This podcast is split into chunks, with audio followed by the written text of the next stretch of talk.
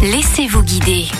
Le cancre de Jacques Prévert. Il dit non avec la tête, mais il dit oui avec le cœur. Il dit oui à ceux qu'il aime, il dit non au professeur. C'est dans une maison au cœur de la Hague, dans le Cotentin, à Aumonville-la-Petite, que Jacques Prévert a fini ses jours en 1977. On vous emmène dans cette maison, aujourd'hui devenue un musée consacré à cet artiste qui a tant marqué l'univers de la poésie, de la musique et du cinéma. Margot travaille au cœur de la maison Jacques Prévert. Alors cette année, on propose une, une exposition temporaire sur les collages et dessins de Prévert. C'est une facette qui a été un peu oubliée du travail de Jacques Prévert. En fait, il a fait énormément de collages et de dessins. Euh, vous pourrez trouver également une, une exposition photo et une, une, exposition de texte. Puis un petit film d'une demi-heure qui retrace sa vie et son œuvre. Vous avez également son atelier avec des petites manipulations à faire hein, préversiennes. Et après vous être essayé au collage, à la gravure aux cadavres exquis comme Jacques Prévert les faisait au sein de cette maison, ressourcez-vous dans le jardin. Il y a le jardin de la maison juste en face, à ne pas confondre avec le jardin en hommage à Jacques Prévert qui se situe à Saint-Germain-des-Vaux.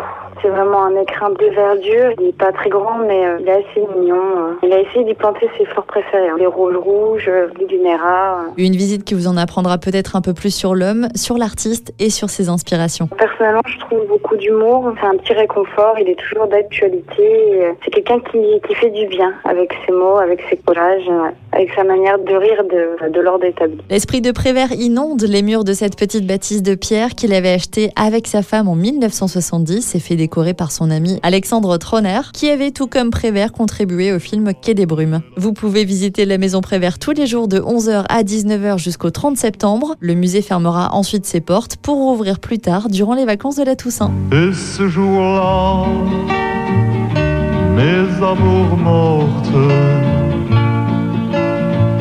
en auront fini de mourir.